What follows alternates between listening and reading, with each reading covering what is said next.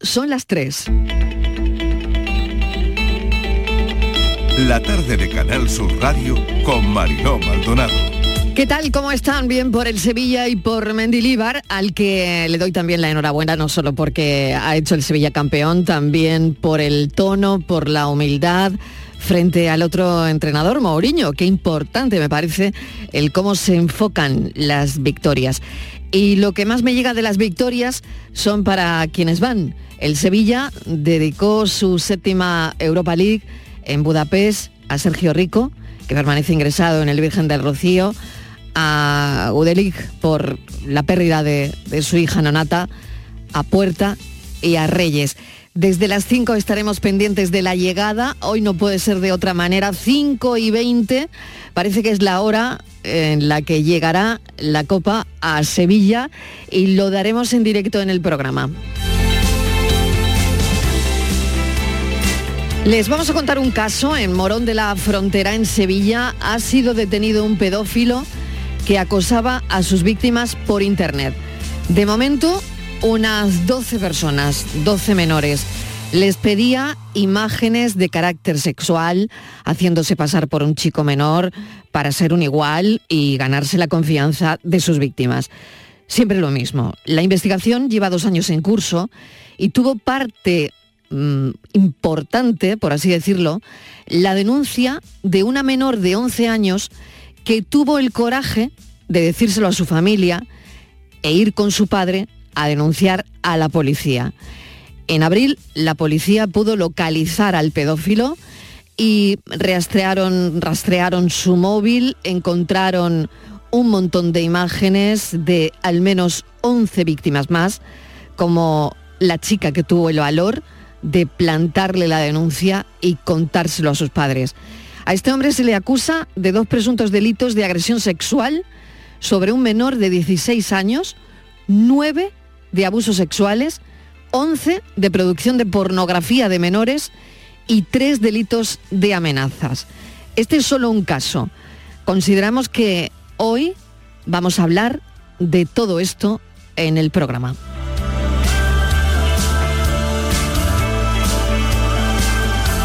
Por otro lado, hemos conocido hoy el Princesa de Asturias de Cooperación Internacional que va para la iniciativa Medicamentos para Enfermedades Desatendidas. Ellos investigan en el desarrollo de nuevos tratamientos asequibles y fáciles de usar para quienes padecen alguna de las 20 dolencias olvidadas.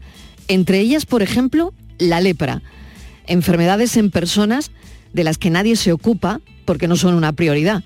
Así que esta es una buena oportunidad para que hoy al menos lo mencionemos y el día que recojan el premio, al menos nos dignemos a hablar de estas enfermedades, de esos nombres olvidados, de esos países del mundo donde las padecen y también de sus realidades. Así que enhorabuena a medicamentos para enfermedades desatendidas por el Princesa de Asturias de Cooperación Internacional y bienvenidos a la tarde. ¿Quién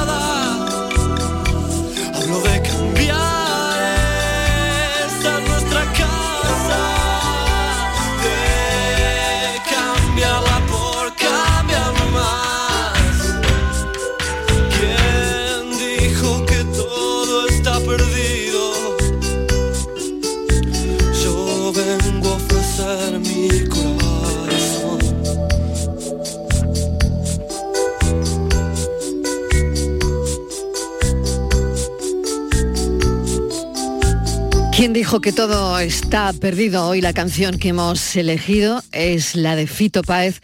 Tres y siete minutos de la tarde los menores empiezan a consumir pornografía entre los 8 y los 12 años y en edades más avanzadas entre los 13 y 17. El 70% de los jóvenes consumen porno de manera habitual. Son datos y alarmantes. La Fundación de Ayuda a la Drogadicción y Save the Children, Save the Children, avalan estos datos. Javier Moreno, preocupante, bienvenido a Mesa de Redacción. ¿Qué tal? Hola Marilo, ¿qué tal? Eh, muy preocupante eh, y sobre todo cuando se tienen niños de esa, de esa edad. ¿Verdad? Los expertos nos están advirtiendo, lo vienen haciendo hace tiempo, de que es un grave problema porque se distorsiona con el porno la imagen de la sexualidad que tienen nuestros niños. Además, de ser, por supuesto, el origen de otros traumas, de adicciones y preocupante, ¿no? De delitos. Además, creen que los menores deben estar más controlados por los, por los adultos. Consumir este tipo de páginas a una edad temprana también puede generar esos traumas. Están de acuerdo en que el consumo de la pornografía está detrás de muchos de los delitos sexuales que se producen. Delitos ahí están las manadas, ¿no? De los que lamentable tenemos que dar cuenta en, muchas ocasiones, es el asunto del que nos queremos ocupar hoy en, nuestra actualidad, Marilo.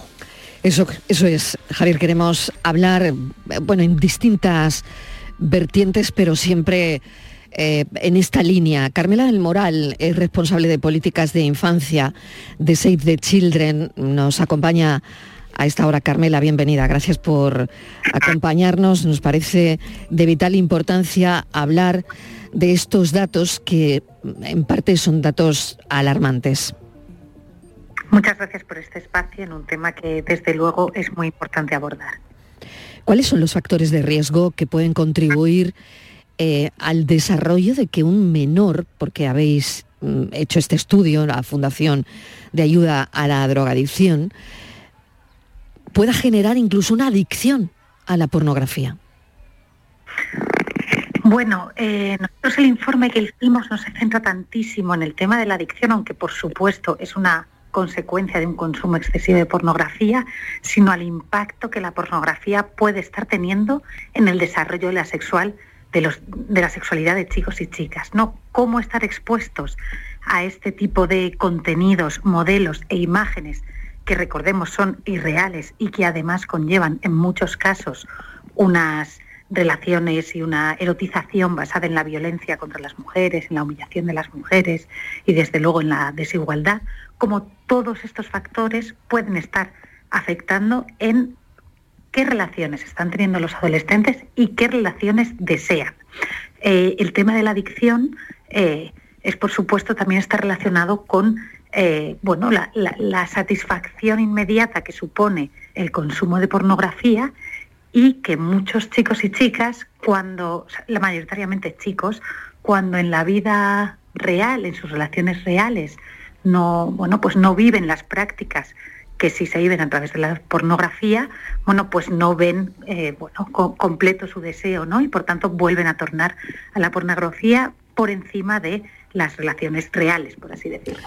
No nos cansamos de hablar de esto porque somos un servicio público y porque salen los estudios que hacen organizaciones como Save the Children. Aprovecho para comentarle a los oyentes que también eh, dentro de un momentito vamos a tener a un experto que hable y profundice en la adicción a la pornografía, pues en este caso entre chicos y chicas o entre adultos, ¿no? Hablaremos también dentro de un instante.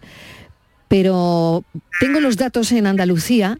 Em, un 57,8% de los adolescentes en Andalucía, en su mayoría los chicos, creen que la pornografía da ideas para sus propias experiencias sexuales. Y al 61%, bueno, 61,3 para ser exactos, les gustaría poner en práctica lo que han visto. Carmela. Efectivamente, esto es realmente a lo que nos, nos genera más preocupación. ¿no? Están viendo conductas en la pornografía que luego quieren llevar a sus relaciones con sus iguales y que además acaban lastrando toda su imagen y deseo sexual a lo largo de, mucho tiempo, ¿no? si no se ataja. El problema es cuando lo que están viendo son prácticas violentas, cuando son prácticas humillantes eh, contra las chicas, contra las mujeres, que deseen poner esto en práctica. Es decir, que estén conformando su deseo sexual en torno al dolor ejercido contra una mujer. Esto es lo que es realmente eh, a lo que creemos que debemos atender prioritariamente. ¿no? También, porque en este estudio otra de las preguntas que nos preocupó es que más de un 10% de los chicos había puesto en práctica eh, con sus parejas, bueno, cosas que habían visto en la pornografía sin el consentimiento de ellas. Em, no sabemos cuántas de esas prácticas eran violentas, pero desde luego es un factor eh, de preocupación a tener en cuenta. Toda vez que estamos con un sistema y un, modelo social en el cual la pornografía se ha convertido en en la profesora de sexualidad de niños y niñas, ¿no? Sin otros referentes, sin una serie de filtros por los que pasar lo que ven en un vídeo pornográfico, realmente toman como modelo esta realidad, ¿no? Y es como si para aprender a conducir, en vez de, de autoescuelas, les pusiésemos todas las películas de a todo gas, ¿no? Eh, Fast and Furious. Es algo que no es real y es algo que realmente está dañando eh, su sexualidad.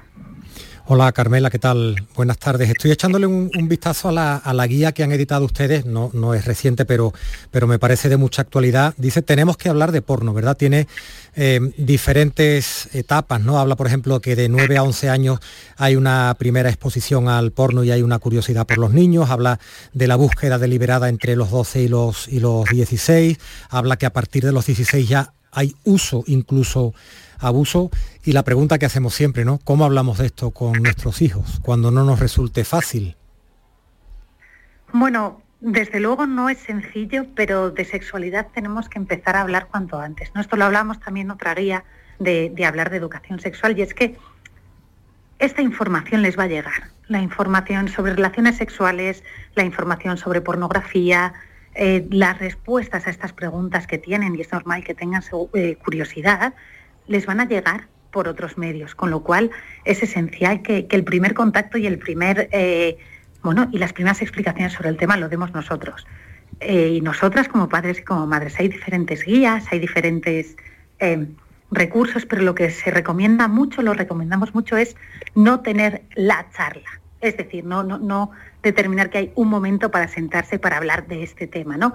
Sino respondiendo a preguntas cotidianas, aprovechar situaciones normales o situaciones que podamos estar si vemos una película juntos, si vemos una serie juntos en el que salgan un elemento, tener conversaciones al respecto, ¿no?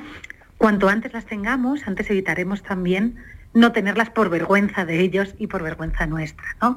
Eh, con lo cual, aprovechar eh, todas las oportunidades del día a día para tratar estos temas es algo muy positivo y y dar respuesta a las preguntas de una manera eh, calmada y si, no se tiene información, decir, bueno, pues déjame investigar y ya hablaremos más adelante, ¿no?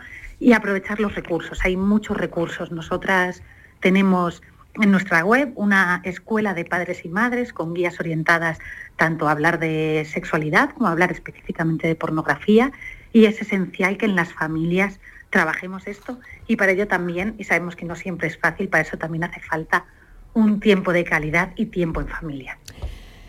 Carmela del Moral, muchísimas gracias porque a partir de este informe ahora vamos a hablar de más cosas, pero siempre eh, teniendo en cuenta todo lo que nos acaba de comentar. Carmela del Moral es responsable de políticas de infancia de Save the Children. Gracias, un saludo.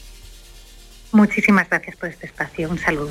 Gracias. Hablábamos hace un instante pues, de una niña que ha tenido el valor, porque eso no siempre pasa, de contarle a sus padres que estaba siendo acosada online. Gracias a esa denuncia se ha podido destapar una trama de más presuntos acosos. Vamos a hablar de esto con José Antonio Galiani, que también es psicólogo forense. Nos parecía muy importante, importantísimo, de relevancia hoy hablar de padres e hijos en este sentido. Cuando tenemos que tener con nuestros hijos una escucha activa, ¿no? Cuando les mostramos a nuestros hijos nuestras preocupaciones, por otro lado, ¿no? Pero a veces hay que escuchar atentamente un relato como este caso, probablemente el padre que acompañó a la niña a la policía para denunciar a una persona que la acosaba en redes y a partir de ahí pues eh, se tira del hilo y toda una trama increíble, ¿no? De, de más acosos. José Antonio Galiani, bienvenido. Muy buenas tardes, Mariló. Un placer siempre estar con vosotros. Bueno, queremos hablar de eso, de ser empáticos con nuestros hijos, de mostrar esa preocupación, de si será el caso, poder acompañarlos a poner una denuncia porque nos han contado que están siendo acosados en redes. Evidentemente, eh, el, el problema está que para llegar a ese punto de complicidad, de empatía, de comunicación, quizás hay que estar en el día a día con nuestros hijos. Es decir, date cuenta que, el escalón que hay de, estar en una cotidianidad donde probablemente no coma con mis hijos, no comente lo que ocurre en televisión, eh, le doy el beso de buenas noches y ya está. Desde ahí, desde ese escalón hasta lo que me estás diciendo, hay una distancia sideral. Por eso yo creo que es importante que la comunicación se dé en otras muchas facetas de la vida, de la relación que tiene con sus amigos, con sus amigas, con su entorno más cercano, en otras facetas, etcétera. Y el acceso a ese nivel de comunicación que tenemos todo que es un nivel superior, será mucho más fácil, Marilol, sin ninguna duda. Qué importante eso que, comentas porque vivimos en un mundo donde, eh, bueno, a lo mejor nos vemos todos en casa para cenar, nada más, y no hay o no está ese momento propicio para sacar estos temas o hablar de pornografía infantil o hablar de acoso, no sé. Al final creo que muchas padres, madres se van a sentir identificados con lo que estamos comentando porque no tenemos la llave y a veces, desgraciadamente, Javier, ni el tiempo. Claro, porque fíjate Mariló, la, guía de la que hablábamos con, Carmela del Moral, y es lo que estábamos hablando ahora con el, con el doctor Galiani, habla mucho de esa empatía. hay varias preguntas, por ejemplo, dice, a mi hijo o hija le han enseñado imágenes pornográficas, le he pillado buscando porno. Respuesta, como siempre, abordar la situación con calma, empieza recopilando información, pregúntale qué ha visto, en qué circunstancias. Yo creo que ese vínculo del que habla el doctor, que no se debe establecer en ese momento, un vínculo que se va trabajando, resulta fundamental, ¿verdad, doctor Galiani? Claro, en el, en el símil que te pongo es como, como si todos los días en operaciones algebraicas hiciéramos sumas y restas pero mm. de lo que estamos hablando aquí son ecuaciones de segundo grado polinomios, ¿sabes? nadie pasa de una suma y una resta a esa otra operación aritmética. Por eso yo creo que lo importante es siempre eh, eh, complejizar en el mejor sentido de la palabra, generar una, comunicación mucho más profunda, más rica y más variada con nuestros hijos, que nos dejen en la puerta, ¿verdad? En la antesala siempre de poder llegar a ese punto de comunicación, porque si no la distancia será brutal a recorrer. O sea, el, el hijo o la hija será la primera que se extrañará mi padre, Mi madre viene ahora a darme de esto cuando apenas me habla todo el día o no comparte conmigo cosas de su vida cotidiana. Yo creo que es muy importante y para mí esta es la base, que la comunicación no entendamos que solo haya de hacerse específicamente eh, cuando estas situaciones, por decirlo así, even- eventualmente eh, traumáticas puedan darse, sino que se genere previamente y se pongan los ingredientes. darles la confianza necesaria para, para hablar abiertamente de, de esa situación, para que nos hablen abiertamente de esa situación. O si tienen algún compañero que les está pasando, o como dice Javier, ¿no? Si, bueno, les pillas viendo porno, si, en fin, no sé, se me ocurren ahora mismo tantas situaciones porque es verdad que los tenemos ahí en, en el peligro de las redes, peligro no peligro, no queremos demonizar las redes claro. sociales porque es imposible, pero creo que nos faltan recursos. Pero Marilo, Ma- Marilo, es importante. Fíjate el, el verbo que has empleado. Le pillamos eh, eh, consumiendo porno. O sea, el niño o la niña tiene la sensación de que está haciendo algo malo. Y no está haciendo algo malo. Está haciendo algo natural, como muy bien ha dicho la ponente anterior. Está haciendo algo lógico, algo que es fruto de su curiosidad, algo que es fruto del acceso a la información. Entonces, hagámosle ver que lo que está haciendo puede formar parte de su universo, por decirlo así, de conocimiento o de querer saber más. Pero que no es el modo, que no es la forma ni es la- el camino más correcto. Esa es la clave. No demonicemos el acto, sino la forma en cómo se llega a esa cuestión. Porque tarde o temprano va a llegar. No van a tener 9, 10, 12 o 14 años toda su vida. Entonces es muy importante el lenguaje en este tipo de comunicación, sin incluir en culpa, sin incurrir en ningún tipo de rechazo o de repudio por las cuestiones, sino simplemente haciéndole ver que está haciendo algo que puede ser normal, pero no de la forma más adecuada. Ya hemos aprendido, al menos yo, que el verbo pillar hay que quitarlo del vocabulario. Es que es culpabilizante. Es que, es que- es Totalmente, culpabilizante, totalmente. Me acabo de dar cuenta, me acabo de dar cuenta, pero claro, totalmente. Pero qué importante es que alguien a los padres, a las madres, porque no mm, esto que no, no, no viene con un manual, nos hagan ver, Javier, no sé si tú piensas lo mismo, esto, ¿no? Porque tampoco podemos restringir a nuestros hijos las redes. O sea, que esto es sería absurdo también Mira, por Marilo, otro en, lado, en ¿no? tu descargo tengo que decir que el verbo lo he usado yo porque lo estaba leyendo en el, en el Ah, teléfono móvil. bueno. dice, ¿Qué hacer si le pillo guía, viendo porno? guía, lo y, lo, y dice la guía de Save the Children que sabe muchísimo Sí, sí, de, cierto, de cierto, estas cierto, cuestiones, cierto, ¿no? Entiendo- pero vamos, entiendo perfectamente el matiz sí. que introduce el doctor el doctor Galiani porque parece que está eh, pillando en fragancia niño, a una persona porque está haciendo una, tra- una Sí, sí, trastada. sí, Entonces, sí, por, por eso lo, lo siguiente es, oye, con calma, ¿no? Oye, ¿qué está pasando? ¿Qué estás viendo? Tal, vamos a conversarlo, pero eso no es así de sopetón, ¿no? Hay que, hay que preparar el terreno y eso hay que conversarlo, ¿no? Eso es, es- es que, es que es fundamental. Mira, una cuestión importante es que los padres no están preparados ni mental ni emocionalmente para afrontar este tipo de cuestiones. Los padres de hoy en día eh, son los padres más temerosos de la historia a la hora de relacionarse con sus hijos, porque de una forma u otra sienten, se sienten inseguros, se sienten a veces incluso incompetentes para abordar estas cuestiones. Y entonces, a partir de ahí, lo que hacen únicamente es generar unas reacciones emocionales en la comunicación con sus hijos, que lo que hacen más bien es de poner una distancia o una barrera. Entonces, la templanza, la serenidad, y sin duda ninguna no perder la calma, hablarles de una manera pedagógica y no culpabilizante es la clave. Es, son- es como si vamos a hacer un guiso, pues son los ingredientes para ponerlo para que pueda salir bien. Porque si no, si tú pones, yo qué sé, una carne muy buena, pero la metes en brasas ardiendo con un fuego enorme, pues evidentemente se va, por muy buena que esté la carne, no se va a hacer bien. Pues esto es más o menos igual. Eh, los ingredientes que se ponen para el guiso son fundamentales. Totalmente. Y luego la importancia de la información que contábamos, ¿no? Esa niña que le cuenta a su padre, porque tendrá esa confianza y el padre la acompaña a poner la denuncia y a partir de ahí, pues toda una trama mm, se descubre, se destapa, ¿no? ¿Qué importancia tiene todo esto, no? Es que, es que Mariló, si, si eh, abundáramos, y sería fantástico que trajéramos quizás a ese padre, a esa niña, veríamos que, estoy convencido, ¿eh? Que la comunicación de esta familia, la comunicación que se da entre ellos, eh, favorece, facilita y pone en bandeja el que estas cosas pueden ocurrir. Estoy absolutamente convencido. O sea, entonces creo que sería muy importante que habláramos no so- no solo, no solo de- de- de- del fondo, sino de las formas, que sacáramos el cómo se llega a eso, que entendiéramos básicamente que también el elemento que circula alrededor de la comunicación es básico y que hay que hacerlo desde que los niños son bebés, hablarle de nuestras cosas, hablemos de nuestras cosas a los hijos, digámosle que somos de carne y hueso, que no somos seres eh, absolutamente todopoderosos, que lo sabemos todo y que no nos ha pasado nunca. Yo creo que esa empatía pasa también por esa comunicación. Profesor Galiani, muchísimas gracias por habernos atendido y arrojado luz en, en todo esto, porque sinceramente no es fácil, nada fácil. Gracias, un saludo. Muchas gracias a vosotros por visibilizar estas cuestiones.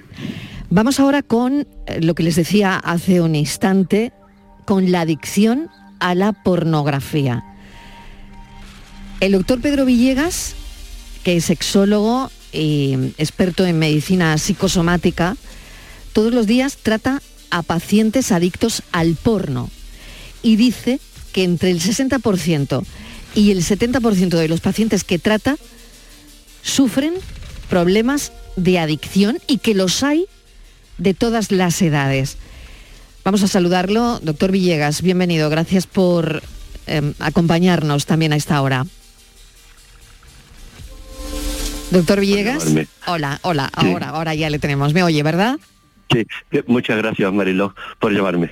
Bueno, recordar Es un también... tema que me preocupa especialmente. Sí, sí, sí, sí. Recordamos también que el doctor Villegas ha sido responsable de la atención directa en el teléfono de información sexual para jóvenes del Instituto Andaluz de la Juventud de la Junta de Andalucía y que también es profesor en un par de másters de sexualidad que se imparten en, eh, en universidades. ¿no? Bueno, ¿cuáles son los signos y los síntomas más comunes de una adicción a la pornografía. No sé si, doctor, hay un factor de riesgo. No sé si cómo puedo yo determinar que el consumo de pornografía que hago al día es problemático. Si se ha convertido en adicción. ¿Cómo se sabe eso?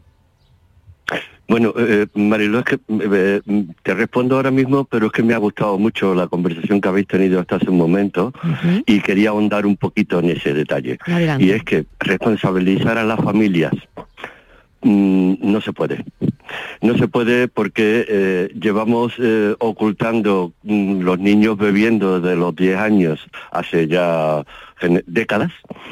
Llevamos ocultando a los niños que se drogan, a los niños que faltan al colegio, que dejan de estudiar. que- y en el fondo las familias no pueden con eso porque son tan endebles eh, intelectualmente frente a ellos como los propios niños.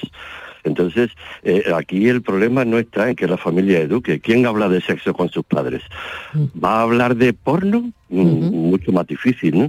Entonces, eh, me parece que la cuestión está en regular el, el mercado, porque el, el tabaco se ha intentado regular, el alcohol, bueno, pues se regula también en la pantalla, pues al porno habrá que darle algo así para que empeza- empezar a trabajar contra ese consumo tan exagerado. ¿no? Luego, eh, eh, ahondando o respondiendo a lo que me has preguntado, en principio, síntomas concretos hay pocos. Lo único es que el, el sujeto que está eh, enganchado a esto ve cómo cada vez consume más tiempo para ver pornografía y cómo realmente va perdiendo el deseo sexual de, de- en pareja. Esos son, digamos, los dos síntomas más frecuentes. ¿no? Y, y le decía, eh, pues eso, ¿no? Eh, ¿Algún factor de riesgo puede contribuir al desarrollo de, de esta adicción? Bueno, el, factor de riesgo es muy evidente. Cuanto antes tengas un móvil, yo eso ya lo, lo- respondí hace tiempo cuando hablaba en las charlas de, de la educación de mis hijos y me decían, bueno, ¿y usted cómo consigue, cómo consigue educar a mis hijos? Bueno, a sus hijos, digo, bueno, porque un año antes de comprarle el móvil les hablo de algunas cosas, pero eso soy yo, que soy un profesional, que tiene este tema un poco ya más, más manejado y he ido pues metiéndole cositas, pero cuesta trabajo. A un padre que no tiene esa información que tengo yo, pues le cuesta muchísimo más. Entonces, realmente la historia es pues, mm, eh, habrá que cortar de alguna manera el, el uso y abuso de la de las redes y de los y de los móviles en sí mismos no estamos preparados eh, para este para este cachivache, por llamarlo de alguna manera, que se nos ha metido en casa todo el mundo. ¿no? Doctor Villegas, ¿cómo llegan los pacientes a, a, usted? Sobre todo los, los menores. Un adolescente, no sé si los trata de 14, 16 años, va por propia voluntad, se da cuenta de que algo está pasando o son las familias las Sí, que el- recomiendan. El, el- el adolescente viene por muchos motivos, algunos irracionales por completo, como dice usted, me, he visto porno, me he masturbado y he, tardado 30 segundos en eyacular. Yo tengo una eyaculación precoz. Entonces, bueno, pues le tenéis que decir, oye, mira, no, bueno, cariño, estabas muy caliente, es la primera vez que ves, o muy pocas veces has visto, es normal que te excites tan rápido, ¿no? Pero es verdad que no hay una eh, el, joven no es consciente de que lo que trae es un problema de la pornografía. Cuenta un problema sexual distinto ajeno a lo que estábamos a lo que estamos refiriendo ahora mismo. Él cuenta una disfunción. Y ahí entran ustedes para, para explicarles lo que, lo que sí puede estar ocurriendo más allá de que eyacule más pronto o más tarde, ¿no? Claro, porque en el fondo de la, la pornografía se ha presentado como un- algo que era para un consumo minoritario, para gente que tenía cierta capacidad económica, pues se compraba unas postales, una foto, un tal y cual. Pero luego se, se ha, se ha socializado y de forma, de- ha, ha entrado en todas las casas. Entonces realmente no, no estamos preparados para ese tipo de estímulo. Date cuenta, eh, Javier, ¿no? Sí. que llevamos años, llevamos millones de años evolucionando para llegar a excitarnos con una visión, con un estímulo concreto, un, olor, un, tacto, tal. Y ahora de buenas a primeras, en una década, desaparece todo aquello porque a nadie lo educan sexualmente, ni a nadie le dicen, oye, mira, cariño, si tú tocas a tu chica, es normal sentir esto, sentir lo otro, es no-". Vale. No hay educación y a la vez sí hay esta información con lo cual el chico se monta un batiburrillo mental que le es eh, eh, él- para él es glorioso. ¿Por qué? Porque consigue eyacular al final, tiene orgasmos. Pero es que eso le está ocurriendo a, lo- a los mayores también. ¿Qué consejos? eh, estaba pensando en todo eso, ¿no? Y también estaba pensando en si ahora mismo que puede haber familias escuchando la radio en el coche, ¿no? Porque uno lleva a los niños a casa y, y están en el coche, ¿no? A veces yo utilizo este tipo de, bueno, estrategias, por así decirlo, para iniciar una conversación con mis hijos, porque lo hemos visto en un informativo, porque lo has visto en la tele o porque lo has oído en la radio, ¿no? Y bueno, pienso en ese momento que puede ser quizás tal vez eh, un, un buen momento, ¿no? Para, para iniciar una, una conversación. Pero ¿qué consejos o, o recomendaciones hay para prevenir el desarrollo de una adicción, de una futura adicción al porno? ¿Esto existe? Bueno. ¿No existe? Ah, eh, ¿Se puede prevenir o no? Est- est- Estoy totalmente de acuerdo contigo, Mariló, en cuanto a que es un magnífico momento ese, porque yo siempre dije que una forma que tenía en medio de una ciudad de educar a mis hijos era aprovechar a hacerlos críticos con todo lo que había en la televisión y todo lo que había en, el- en la calle mismo, ¿no? O sea, ser críticos. Por qué, esto que, por qué sucede así, por qué, puede, qué, qué podría haber hecho de otra forma. En fin, ese es im- importantísimo, hacer críticos a los niños frente a lo que están consumiendo. Luego, consejos, que quedan pocos. El- el consejo auténtico es intentar por todos los medios evitar. Esto es como las drogas y como el alcohol. Pues cuanto más lo, evitas al principio, mm, que no te resulta difícil, porque es cuestión de decir que no, las primeras veces, y ya te habitúas a que nadie entra en tu, en tu círculo, y, a- y, y seguir diciendo no al resto de pues todas las tentaciones, amigos que te mandan un WhatsApp con una imagen eh, pornográfica, tal. Oye, pues acostumbrarse a decir que no. ¿Por qué? Pues porque es tan no como el alcohol, las drogas y otros muchos problemas ¿no? que hay de, de consumo actualmente. Entonces, eh, el, todo es la, la persona que va a caer en la adicción no vamos a tener nunca claro quién va a ser.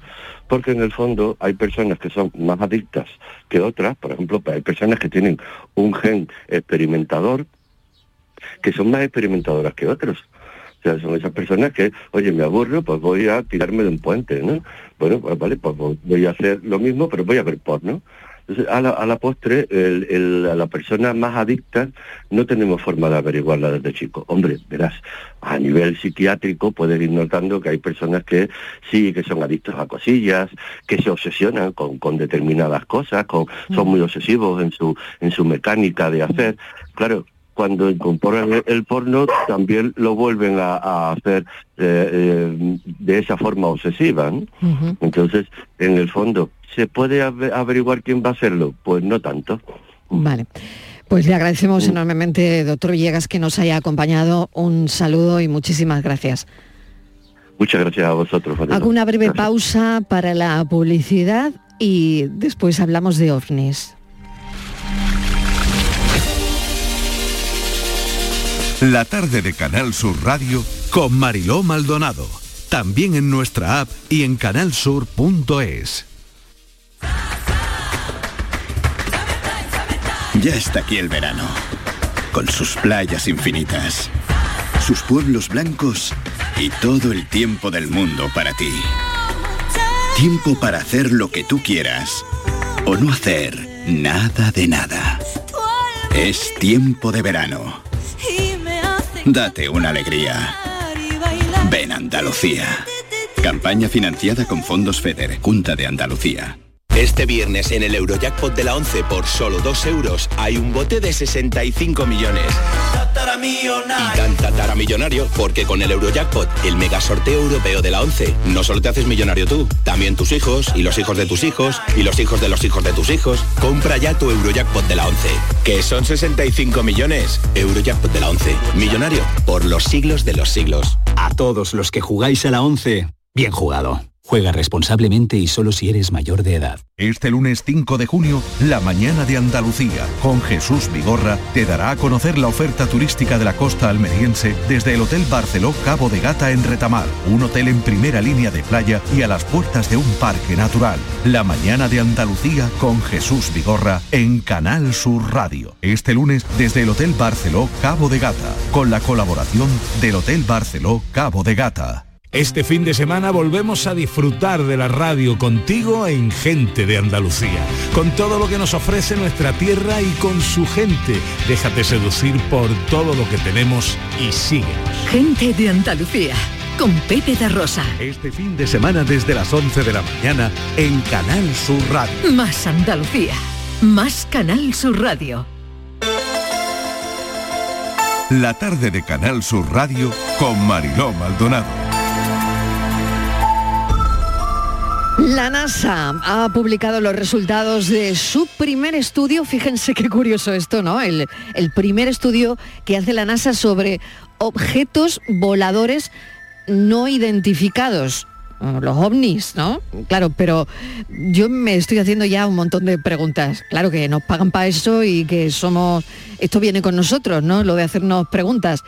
Claro, ¿qué quiere decir la NASA, Javier, que ha encontrado con un 2% de ovnis que no tienen explicación? Yo todavía no me he enterado muy bien de lo que quiere decir. Pues mira, yo estaba escribiendo aquí el acrónimo, pero con cambiando la N por la S, ¿no? Objeto volador sí identificado, porque la mayoría Sí. de ellos están identificados y dice la NASA Mariló que tienen una explicación humana. Yo me imagino esas bolas de fuego que aparecen una noche y todo el mundo Claro. dice por redes sociales qué es lo que ha pasado. Solamente La basura espacial, por ejemplo, ¿no? Algún satélite, todo eso tiene explicación. ¿no? Todo eso tiene explicación. Entre el 2 y el 5% de los avistamientos pues son ovnis, es decir, que no sabemos lo que, lo que son.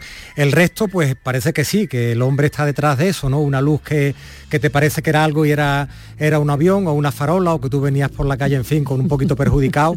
Eh, la mayoría de las cosas tienen explicaciones, y, pero bueno, la, la- la cuestión siempre nos ha llamado mucho la, la atención. Tiene muchísimo misterio, ¿no? A ver si podemos ir aclarando. Eso sí, la NASA pide más tiempo, más tiempo para seguir investigando. Claro, más tiempo para seguir investigando eh, ese 2% que no tiene explicación. O que por lo menos que ahora mismo no la encuentran. No le encuentran lo que le, explicación. sir- lo que le sirvió a, 2%. a Orson Welles para meter el, el miedo en el cuerpo a sus conciudadanos, a los norteamericanos, ¿no? Eh, yo creo que siempre es bueno, Claro. ¿no? Y, y siempre se ha dicho, ¿no? Que, que está ahí ese tema, esa Sí. amenaza que nos viene del, del exterior, en fin, pero siempre hay un poquito de misterio.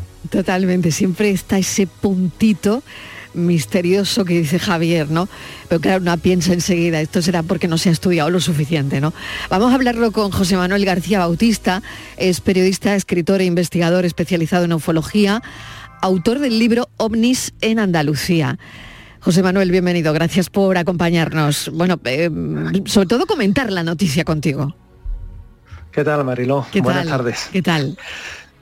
Pues la verdad es que eh, fíjate que hay una serie de puntualizaciones que hay que hacer a, a esta noticia, porque Bien. la verdad es que la NASA llevaba ya tiempo investigando el fenómeno ovni, no solo la, la NASA, sino también las Fuerzas eh, Armadas estadounidenses, que desde hace aproximadamente tres años el Pentágono estaba muy en lo alto de lo que han sido diferentes eh, encuentros ovni, sobre todo a partir de 2017 en adelante hasta 2022, ha analizado profundamente ese fenómeno y detectaron 144 casos que no tenían explicación. 144 casos. ¿eh?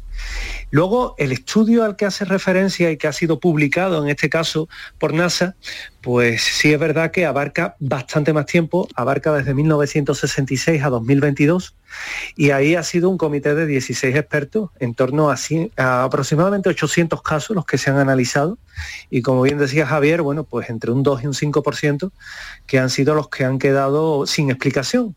Es decir, siempre a un, a un fenómeno de estas características hay que tenerle una explicación racional, hay que darle una especie de sentido. De nada vale que a todo lo que vemos en el cielo le digamos es un ovni, porque eso no tiene sentido. Para el observador indudablemente lo es, el que desconoce que hay en el cielo, pues evidentemente lo es.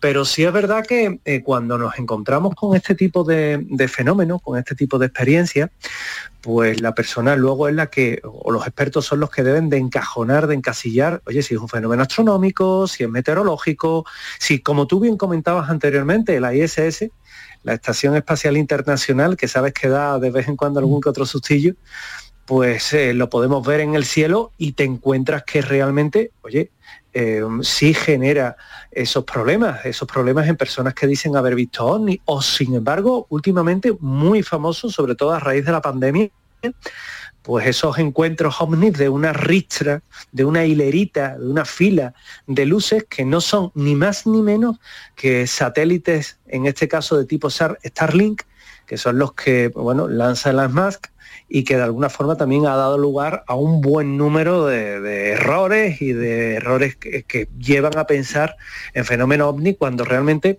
más que objetos voladores sí identificados, la denominación correcta es OVI, objeto volador identificado, o como ahora le dicen UAPS, que también es la, la nueva terminología que al fin y al cabo lo que enmascara es el mismo fenómeno. Eh, José Manuel, saco la pregunta de tu, de tu libro, ¿no? Porque parece que aquí cuando hablamos de ovnis, los que vienen a salvar el mundo son los norteamericanos y la NASA y el Área 51. Eh, ovnis en Andalucía, eh, aquí se investiga, eh, estamos amenazados, debemos tener miedo cuando vamos por un camino de noche, ¿cómo, cómo es la cosa aquí?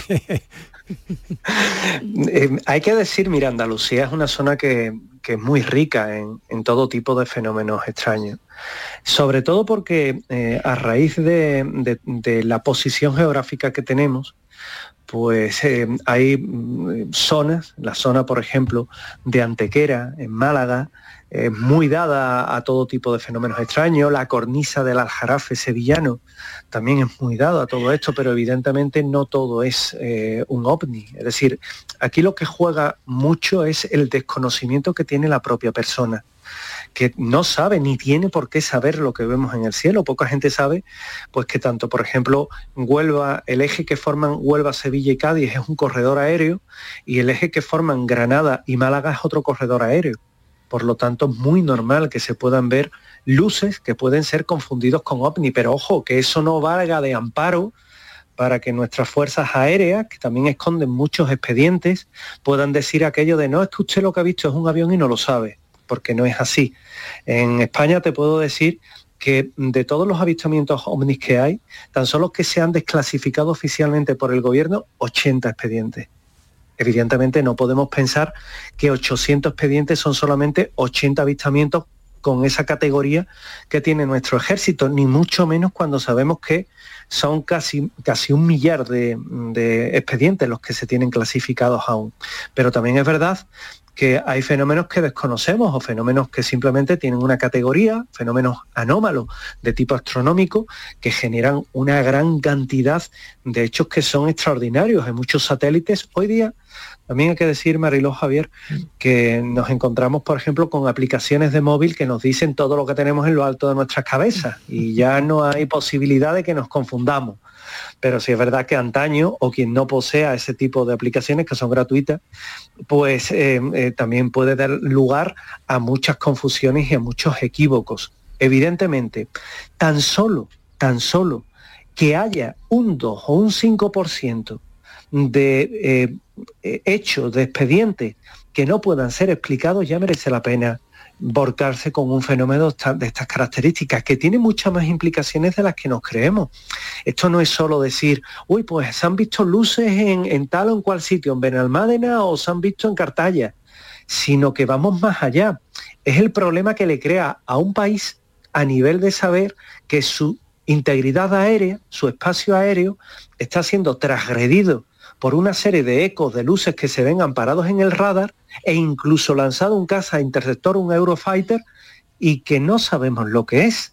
Eso sí genera la inseguridad, genera el miedo, y por eso muchos de estos expedientes pues acaban siendo clasificados. Qué interesante la explicación. Qué pena, José Manuel, que no tenemos más tiempo, pero dedicaremos desde luego algún día a, a, esta historia. José Manuel García Bautista, muchísimas gracias por explicarnos ese 2%. Yo creo que lo ha explicado muy bien, José Manuel, gracias. Gracias, compañero. Un abrazo. Un abrazo. Ese 2% que se queda sin explicación, que me ha faltado decir eso. Em, no sé si te encontrarás con alguno, Javier. Yo prefiero el 98%. foto y me la mandas. Yo prefiero ver un OBI que un OVNI, por supuesto. Sí, totalmente, ¿no? Eh, tener la certeza. De que, A nosotros de que nos gusta eso. Eso, eso. Nos gusta tener certeza de las cosas. Bueno, Mariló, Muchísimas muchas gracias. Un abrazo, hasta mañana. Hasta mañana, gracias. Vamos con la foto del día. Mi foto del día es una de las imágenes de la celebración del Sevilla Fútbol Club al ganar la séptima Copa de la UEFA y que fue realizada por mi compañero de la agencia F como enviado especial, Julio Muñoz. Y en ella podemos apreciar una instantánea bastante inusual. Los aficionados del Sevilla que permanecen en una grada baja y cercana al campo festejan el éxito de su equipo y entre la feria por el logro, un hombre en el centro de la foto besando la copa, que fue previamente entregada por el centrocampista croata del Sevilla, Iván Rakitic, que permanece en la foto, abajo a la derecha, abrazado por otros aficionados. Hay muchos momentos felices en esta imagen y podemos enlazar varios de ellos en toda la composición. Mientras el aficionado besa la copa, otro se hace un autorretrato con el móvil. En otro lado, unos niños con la bandera croata piden la firma del jugador y otros simplemente presencian ilusionados todo el momento. Es una gran foto. Sin lugar a dudas, siete copas dan para muchos tipos de festejo y este gesto es la que mejor une el esfuerzo de todo un equipo por su afición y viceversa. Es la foto del día y a las 5 y 20 parece que llegará la copa y les recuerdo que nosotros lo daremos en directo, por supuesto, bien por el Sevilla y lo vamos a disfrutar todos mucho. Francis Gómez, ¿de quién es esta elección de foto hoy, que sin duda es la foto del día aquí en Andalucía? En efecto, Mariola, buenas tardes. Pues hoy ha seleccionado la foto Jorge Zapata, fotógrafo de la agencia F, jerezano, afincado en Málaga desde 2009. Y Jorge fue también Premio Andalucía de Periodismo en 2007. La baja laboral por dolor menstrual es lo próximo en nuestra mesa de redacción en Andalucía Pregunta con Estíbaliz Martínez dentro de un momento. La tarde de Canal Sur Radio con Mariló Maldonado. También en nuestra app y en canalsur.es. Canal Sur Sevilla. La sombra, la sombra vendo. Don Manuel Hidalgo, responsable de ventas de Tordos Quitasol, nos informa. En esta época del año podemos instalar con comodidad todo tipo de tordos y carpas en todos los modelos y sistemas, tordos con motor y tordos automáticos. Pero eso saldrá carísimo. Ese es un error, José Antonio. Estamos con precios en promoción y con facilidades de pago. No me digo más. Llámenos al 954 33 29 88. Recuerde, 954 33 29 88 y olvídese de aquello ya tan lejano de... Leopoldo, échame el tordo. Y pase a la modernidad, a... Corrito, dale al botoncito. Tordos y carpas quitasol, la sombra de Sevilla. La sombra, la sombra. Centro de Implantología Oral de Sevilla, CIOS, campaña especial 36 aniversario. Implante, pilar y corona, solo 600 euros. Llame al 954 22 22 60 o visite la web ciosevilla.es. Estamos en Virgen de Luján 26, Sevilla. Campaña válida desde el 1 de mayo al 30 de septiembre. Recuerde, solo 600 euros. Ven a Zomarín y disfruta de nuestras nuevas atracciones. Descubre este año nuestro nuevo tobogán acuático Quetzal con 178 metros de refrescante experiencia de adrenalina. Deja volar la imaginación en nuestro mariposario con más de 400 mariposas de 20 especies diferentes e interactúa y aprende con delfines creando recuerdos eternos con Dolphin Emotions. Zoomarín, el mejor parque temático de Portugal a solo una hora de Huelva en guía Albufeira.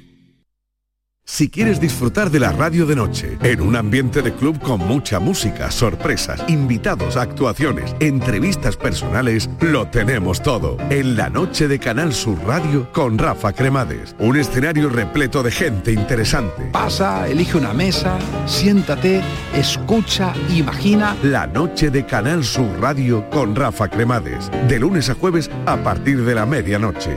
Más Andalucía. Más Canal Sur Radio. La tarde de Canal Sur Radio con Mariló Maldonado. Estos son nuestros teléfonos 95 1039 105 y 95 1039 16. Diez minutos y llegamos a las cuatro en punto de la tarde, mesa de redacción. Estíbaliz Martínez, ¿qué tal? Bienvenida. Hola Marilo, ¿qué tal? Buenas tardes. Le damos la bienvenida también a nuestra abogada de hoy en este Andalucía Pregunta, Elisa Jurado, abogada especializada en Derecho Laboral y Sanitario del despacho ATRA Abogados de Málaga. Elisa, bienvenida. 670 94 30 15 670 940 200 por si tienen alguna duda o algo que preguntar sobre laboral. Pero hoy eh, claro hay que analizar la baja laboral por dolor menstrual que se puede solicitar Estíbaliz desde ya. Desde hoy, desde el 1 de junio, que es hoy jueves, porque Mariló, 6 de cada 10 mujeres experimentan con frecuencia mm, dolor durante el ciclo menstrual y en algunas ocasiones, pues muchas de ellas iban al médico y querí- no podían ir a trabajar y no tenían, no, le daban la baja. Bueno, pues ahora sí que le pueden dar la baja, pero Sí es verdad que no, como se ha dicho, que por tener una molestia con la baja vas al médico y dices, nada, te da la baja. No, hay que tener unos requisitos para, para pedirla, que no lo puede contar Elisa Jurado, si te parece. Venga, Elisa, adelante, vamos. Hola, buenas tardes. Vamos a ver, el primero es un requisito médico, es decir, tiene que haber una dismenorrea secundaria que te lo tiene que diagnosticar el médico, un ginecólogo tiene que diagnosticarte esa dismenorrea. Eh, una vez que está diagnosticada, pues si las reglas son dolorosas, el ciclo es doloroso, el médico de cabecera, como cualquier otra baja por enfermedad, la prescribe mm, por el número de días que considere. Ya eso exactamente no lo sé porque como es tan novedoso no sé cuántos días van a, a diagnosticar no lo, o van a prever, no lo sé. Pero el requisito es ese, no vale cualquier dolor de regla que es dismenorrea primaria, sino que es la secundaria, la que está, eh, digamos, mm, eh, añadida o agregada a otro tipo de, de enfermedades o molestias. Perdón. O sea, que no es tan sencillo como decir, me duele muchísimo hoy, este mes, voy y, si no tengo una patología asociada, pues es posible, posiblemente no me den, no me den la baja. En principio no, porque eh, yo he visto lo de la dismenorrea secundaria, he preguntado a algún compañero médico, algún amigo médico, y entonces me han dicho que eso tiene que diagnosticarse. Normalmente puede ser por muchos motivos, simplemente porque se tenga ese dolor, puede ser por ovulación hipertrófica, en fin, ya son unas terminologías médicas donde yo también me, me pierdo un poco. Pero que tiene que diagnosticártelo un especialista, sin duda, según me han informado. Bueno, pues esa es la información. ¿Alguna cosa más, Estíbaliz, que Sí. queramos saber sobre esto? Bueno, yo en principio ya lo tengo, lo tengo claro. Si Sobre algún esto lo oyente, tenemos claro. Si oyente Vale. tiene alguna duda, que puede llamar y, y Puede llamarnos al 670 94 30 15, mandar un audio 670 940 200 o este teléfono Andalucía pregunta a esta hora. Estos son nuestros teléfonos 95 1039 105 y 95 1039 16. otras consultas, Estivaliz. Sí, una consulta que nos llega desde Granada. Nos hace la consulta, se la hace a nuestra abogada Oscar. Dice que está de baja por enfermedad reconocida por la Seguridad Social, por supuesto, vamos, si está de baja es porque se la ha reconocido, y quiere saber si su empresa le puede echar por estar de baja. Eh, no, la empresa no le puede echar por estar de baja. Eso no es un motivo para rescindir la relación laboral. De hecho, si eso se produce, es nulo. Pero también es nulo si es una baja, o sea, perdón, un despido encubierto, es decir, que a lo mejor tiene algún motivo eh, anodino o cualquier circunstancia que se aleja mucho de lo que sería una, un despido disciplinario, un despido objetivo, un despido con causa, y en ese sentido, pues cabría la nulidad de- del mismo. Mm, Esto ahora mismo tiene unos ríos de tinta mm, Considerable, grandísimos entre claro. los profesionales. Claro. Sí, porque ya hemos comentado esto en otra ocasión y esto ha tenido unos vaivenes eh, en cuanto a la jurisprudencia, de si se podía, si no se podía. El estado actual es que estando de baja, por el mero hecho de estar de baja, el despido es nulo. Si hay otro tipo de despidos disciplinarios o despidos objetivos con causa, entonces no. Y esa es una, una duda Eso que me- más o menos es la síntesis. Una duda que me surge a mí, y si estás contratado y si durante ese periodo de baja eh, te, te vence el contrato, o sea, el contrato termina, ¿qué pasa? Sí. Pues nada, ¿qué pasa? A cobrar de la seguridad social. Pero la empresa, Ahora, te puede, pero la empresa te despedir. contrato- La empresa te, vamos, te puede despedir. Es decir, Eh, se te acaba tu, tu relación con la empresa. No es que te despida porque se acaba el que, contrato. Claro, sí. Claro, entonces no un despido, es un término de contrato. Claro. El despido es, eh, claro, entonces cuando se trata de un término de contrato, salvo que el contrato esté hecho en fraude de ley, sea fraudulento y no respete la temporalidad o no respete el objeto del contrato y de hecho esa persona sea indefinida, entonces sí se consideraría un despido, si no es una terminación de contrato y pasa a cobrar de la seguridad social. Bueno, pues eh, bueno, esto sería. Vamos con otra cuestión, Estivaliz, otra de, de algún oyente que tengamos alguna cuestión, una pregunta escrita. Adelante. Sí, eh, Rosa de Sevilla dice que en qué casos te pueden negar el cambio de turno si trabajas a media jornada. Bueno, esta pregunta es que es un poco genérica, porque claro, tú puedes trabajar media jornada y en el contrato estar sujeto a turno.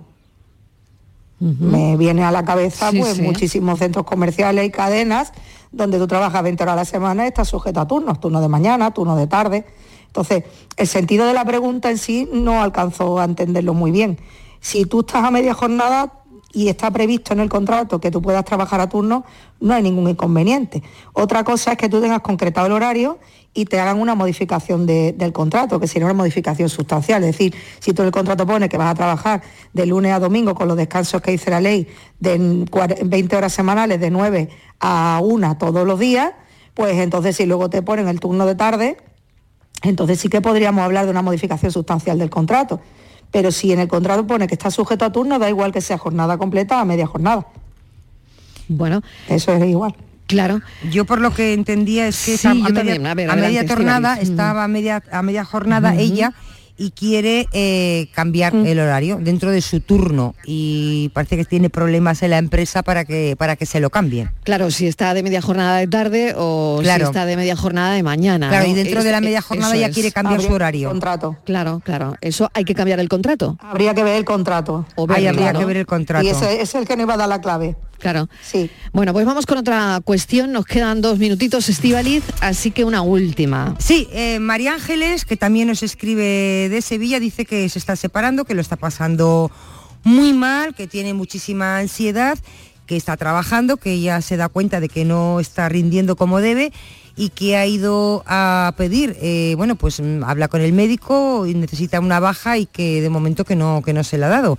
Si dice que qué tiene que hacer para que el médico le dé, le dé la baja.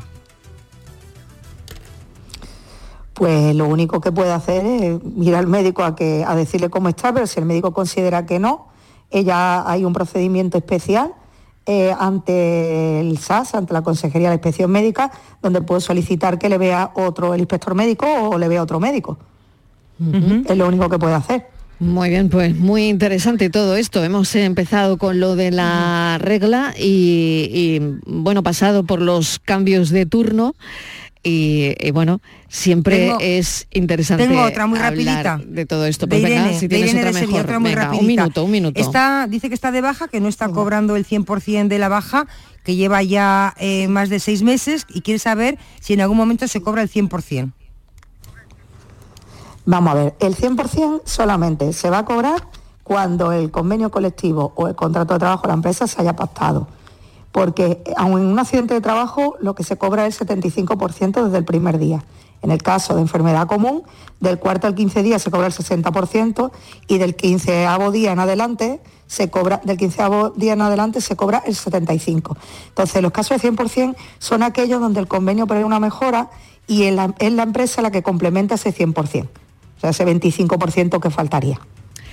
Muchísimas gracias, como siempre, por esta colaboración. Elisa Jurado, abogada, experta en derecho laboral. Gracias a vosotros. Muchísimas gracias. Hasta la semana que viene. Gracias, buenas tardes. Estamos a jueves, ya saben que los jueves nos toca laboral. Eh, Estivaliz, no te vayas muy lejos, No, no. que enseguida avanzamos el café. Venga, hasta ahora. Escuchamos las noticias.